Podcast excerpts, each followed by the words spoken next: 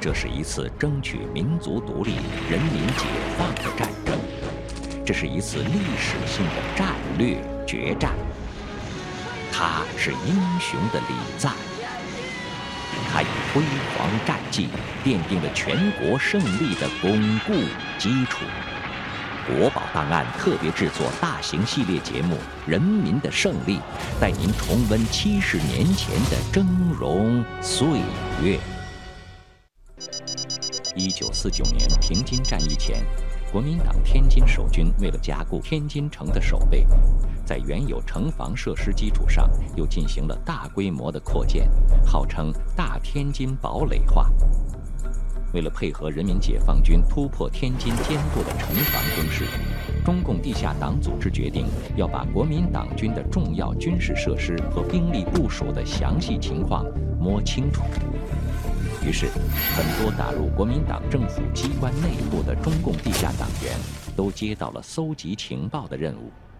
麦玄坤就是其中之一。麦玄坤，一九二三年生于天津。一九四二年考入天津工商学院土木工程系，一九四六年六月毕业后进入天津工务局第一区工程处任职。一九四七年，天津城大兴土木，构筑城防工事。麦玄坤时任天津城防第八段工程员。天津城防工事一共分为十个工段。但麦玄坤只负责其中一个工段。为了拿到另外九张图纸，他就利用自己工作之便到各个工段搜集资料。如果看到有重份的图纸，他就顺手牵羊拿一份走；如果没有，他就找机会借出来一份。很快，麦玄坤搜集到了所有施工图纸。这些图纸不方便带出去，麦玄坤就趁着每天别人午休的时间，在办公室绘图。后来，麦玄坤终于将城防图绘制完成。这张图标有天津城防外围线护城河宽度、深度和坡度、行人道、交通好等详细数据。他将这张城防图交给了王文元。王文元当时任天津中共地下党市政工委书记，秘密获取天津城防图的任务就是王文元之前布置给麦玄坤的。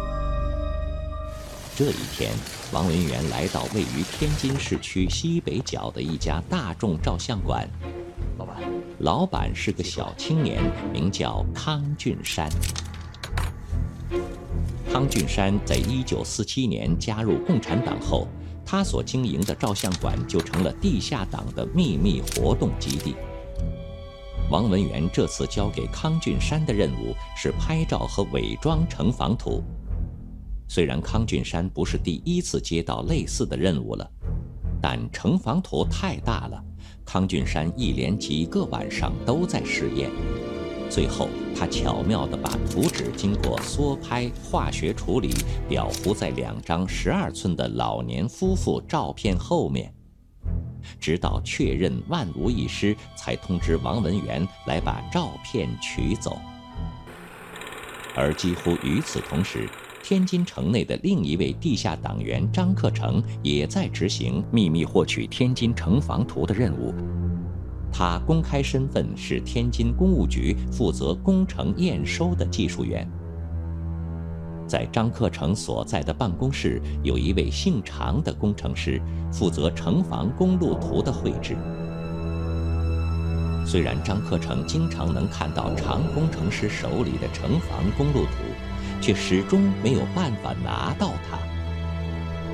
终于机会来了，这一天。常工程师被人叫走了，因为走得匆忙，公路图忘了收起来。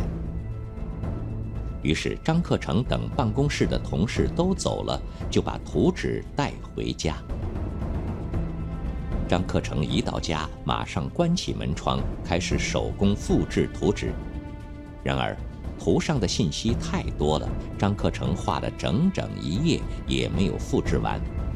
他思来想去，决定冒一个险。张克成把图纸留在家里，直接去上班。张克成刚走进办公室，就看到常工程师在四处乱翻。别人问他找什么，他又不敢明说。张克成知道丢失图纸是重罪，常工程师短时间内不会声张。于是张克成不动声色，下班后马上赶回家继续复制图纸。就这样，张克成用了两个通宵，把图纸全部复制完成。次日天一亮，他早早地来到办公室，把图塞到一个角落。常工程师上班后翻找到了这份图纸，从此不再声张。后来，张克成复制的这张图被缝在棉裤里，辗转送到了天津城外的解放军手中。一九四九年一月十五日，号称固若金汤的天津，在二十九个小时之内就被人民解放军攻破。战斗结束后，天津城中的老百姓都说：“解放军的炮弹有眼睛，专打国民党。”不打老百姓。